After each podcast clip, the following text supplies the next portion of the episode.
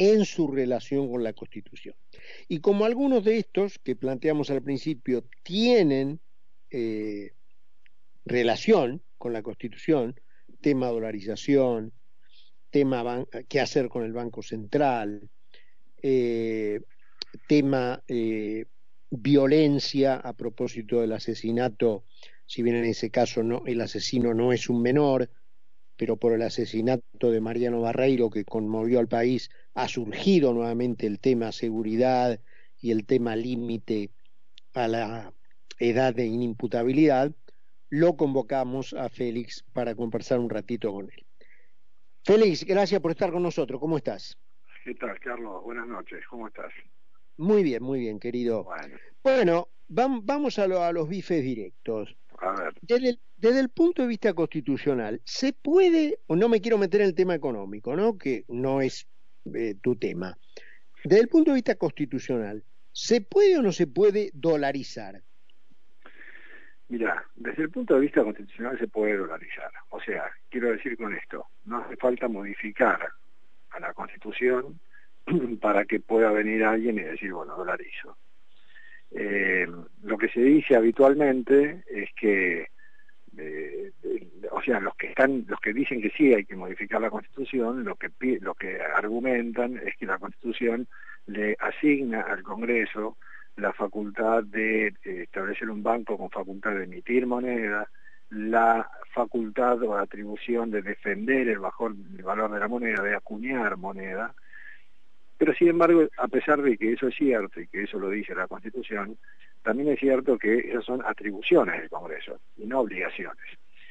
Fíjate que cuando se sancionó la Constitución en 1853, eso ya estaba, eso se escribió en ese momento, en Argentina no había moneda. De hecho, circulaban monedas extranjeras. Circulaba el peso boliviano, el peso chileno, libras esterlinas, de todo circulaba. Y la Constitución avaló en aquel momento la circulación de moneda extranjera y, la Constitución ya estaba escrita tal como ahora, con lo cual podría tranquilamente haberse o no haberse creado una moneda, como pasó después en el año 1881, cuando se creó la unidad de medida, peso nacional. Eh, o sea que en definitiva hoy, y después se creó el Banco Central en, en, 1835, 1935, o sea, indudablemente eh, no es necesario para dolarizar modificar la Constitución, pero es una atribución del Congreso. No puede venir el presidente con un decreto a dolarizar y tampoco puede el presidente convocar una consulta popular este, como dice mi ley que va a ser, si el Congreso no le aprueba el, proyecto, este, y convocaremos una consulta. Este, porque él dice, si es consulta, es, si es referéndum es vinculante, si es consulta no. Eso es porque no conoce cómo funciona el tema de los mecanismos de participación popular que están previstos en el artículo 40, la consulta popular. Evidentemente, él no puede convocar a consulta sobre eso, si alguien lo puede hacer es el Congreso, y el Congreso podría decir si es una consulta vinculante o no. Pero no hay que modificar la Constitución para ese punto. Y decime, Félix, ¿y el tema, el curso forzoso lo impone la Constitución o, una ley? No, no, no. Curso forzoso el peso. El curso forzoso lo establece la ley. Fíjate que, por ejemplo, eh, la gente, Melconian propone, Patricia Burrich, propone un sistema bimonetario. Es decir, Por eso te lo preguntaba. Claro, darle curso legal a, no sé, a dos monedas, al peso y al dólar o lo que sea. Y eso lo puede hacer el Congreso tranquilamente. Asignación del curso legal del, curso forzoso de, la moneda como medio de cambio para adquirir este, mercadería para o contratar servicios o, o levantar el curso forzoso directamente y que, bueno, eh, como vos decías recién que ocurría con, con, la Argentina, ni bien sancionada la Constitución, que acá circulaban este, 10 monedas diferentes. Sí, lo que pasa es que eh, no tenían curso forzoso, pero era lo único que había, entonces se aceptaba porque era como trueque. Eh, ahora, digamos, que no haya curso forzoso significaría como hace como el dólar, que yo voy a comprar con un dólar y me lo aceptan, es como si lo estuviera pagando con una banana, digamos, o sea, este, me, aceptan el dólar porque, porque el mercado le asigna valor. pero no porque tenga curso legal. Alguien tranquilamente me podría decir, cuando yo voy a comprar, no, dólar no quiero. En cambio nadie me puede decir peso no quiero. Eh, o sea, si yo voy a un negocio, ¿cuánto será esto? Tantos pesos. Bueno, eh, entrego pesos, no me pueden decir, eh, no, quiero otra cosa. el, curso legal, el curso forzoso es algo que nos saca del sistema trueque, de, de, una cosa por otra. Entonces yo adquiero una cosa, contrato un servicio con, un, con dinero que tiene una unidad de medida. Y es el Congreso el que tiene la facultad de fijar el, el, valor de la unidad de medida del peso y de fijar mm. el valor de las monedas extranjeras también. Ya, eh, te entiendo, te entiendo. Lo que ocurre es que, claro, eh, el trueque, digamos, vos tenés que, para utilizar el trueque, es más complicado porque vos tenés que encontrar un, un, muñeco del otro lado que quiera lo que vos tenés y que vos quiera lo que tiene el muñeco ese. Eh, entonces es más complicado. En cambio, el, dinero, digamos, simplifica todo eso porque se supone que el dinero lo quieren todos. No quieren pesos argentinos, pero dinero, moneda buena sí quieren. Bueno, está bien, pero lo que pasa es que vos vas a comprar un negocio hoy y, y, no te pueden decir, no, acá únicamente le aceptamos dólares. Porque porque decir, pero ¿cómo aceptan? A lo sumo te podrán aceptar pesos a la cotización del dólar, pero el peso te lo tiene que aceptar. Claro, por eso te decía, si una manera eh, más simplificada de allanar el terreno de la bimonetización eh, es levantar el curso forzoso. Cuando levantas el curso forzoso, bueno, listo, ya está. Digo yo, se me ocurre, no sé si es posible. No, a mí me parece más fácil darle curso forzoso a a, una, o, a una moneda o a dos monedas o a una canasta de monedas. En su momento Caballo planteaba eso también, una canasta de monedas. Bueno, de pronto del euro, dólar, libra esterlina, franco suizo, qué sé yo. Pero como el argentino, como la mayor cantidad de dólares atesorados fuera de Estados Unidos está acá, es una cosa insólita, y bueno, entonces me parece que lo lógico es decir, bueno, si la gente quiere dólar, le vamos a dar la posibilidad de darle curso forzoso al dólar. Eh, después, bueno, ya esa es una cuestión muy técnica que habrá que ver cómo, cómo, cómo la resuelven. Yo lo que sí te digo es que desde el punto de vista constitucional eh, es una atribución del Congreso hacerlo o no hacerlo, eh, pero no hay que modificar por eso la Constitución. Y el tema último, última consulta del terreno estrictamente económico, siempre en relación a la Constitución, ¿no? Eh, después la, la, última que te hago es estrictamente judicial. Em, tema Banco Central, Félix, es eh, podría, eh, digamos, esto eh, que en definitiva parece ser más una teorización que otra cosa. Vamos a poner que fuera posible lo que dice mi ley de hacerlo desaparecer. ¿Es constitucional hacer desaparecer el Banco Central o constitucionalmente tiene que haber uno? No, no, no, no. Bueno, de vuelta, es atribución del Congreso crear un banco con facultad de emitir moneda. o sea, ¿puede o no? Puede hacerlo o no, exactamente. Por eso digo que quiere hacerlo desaparecer, así como apareció en 1935 por la propuesta de Previs, eh, puede ahora dejar de existir. Correcto. Pero, no bueno, es constitucional. Eh, tema, eh, tema Ana, me quedan dos temas. Tema Ana María Figueroa.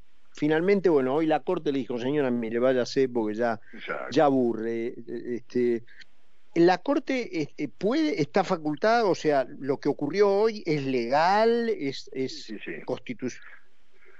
Sí, sí, es la Corte este, la, que, la que está facultada para otorgar una licencia ordinaria o extraordinaria y por lo tanto lo que hizo la jueza Ana María Figueroa, perdón, la ex jueza Ana María Figueroa, o jueza usurpadora, porque desde el 9 de agosto está usurpando el cargo, aunque sin ejercerlo, eh, lo que hizo fue, bueno, hasta que venga el acuerdo del Senado le pido una licencia extraordinaria, que fue una idea que le dio a Lócar, el otro juez de casación, sí. el otro kirchnerista, ¿no?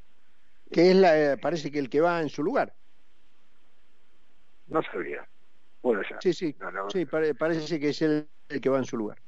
Bueno, la cuestión es que la Corte lo que le dijo es, mire, usted no puede pedir una licencia por una jueza, así que ya cesó.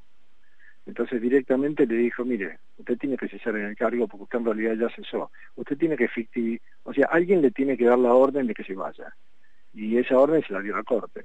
Porque la Corte, en realidad, no le, la Corte hoy formalizó un cese que ya estaba de hecho eh, generado por el cumplimiento de la edad. Claro. Eh, o sea, era una cuestión casi eh, este, hasta, hasta física, ¿no? Es decir, o sea, alguien que la agarrara de, no quiero ser mal educado, vamos a decir, de los brazos y la sacara de la oficina, digamos, un, un, desalojo. en una palabra. Un desalojo, lo que se hizo es un desalojo de persona, un desalojo personal, este, alguien le tenía que, frente a, frente a lo que estaba discutido, discutido por ella, porque no sé quién no discutía más que ella, y es Locker, eh, bueno, pero alguien tiene que tener la autoridad para decirle, bueno, se terminó. Eh, bueno, última, eh, Félix, esta cuestión de, yo lo relacionaba en la presentación con el tema de Mariano Barreiro, pero en realidad allí, bueno, el, que está imputado y parece que es este, ciertamente el asesino, no es menor, pero hay toda una cuestión eh, también alrededor de lo, parece como que es popular, ¿no? Que este, los menores de cierta edad sean imputables. Y oponerse a eso es oligárquico, en fin. ¿Cómo es el asunto en el mundo? Mira, este, Carlos, eh, lo primero que hay que pensar es, ¿a qué edad un individuo eh, está en condiciones de entender qué cosa está bien y qué cosa está mal. Em, una cosa es que un chico pueda entender que librar un cheque sin fondos está mal, y bueno, qué sé yo, en fin. Y otra cosa muy distinta es que un chico no pueda entender que matar a alguien, descuartizarlo, lesionarlo, pegarle, está mal el concepto de, en, determinados delitos, la percepción acerca de que algo está bien o está mal, se adquiere a una edad mucho más temprana que los 16 años. Claro. Entonces, eh, por lo menos para determinados delitos, sería necesario que en la Argentina dejemos de pensar que solo un chico de 16 años puede entender que violar a una, a una persona es algo que está malo.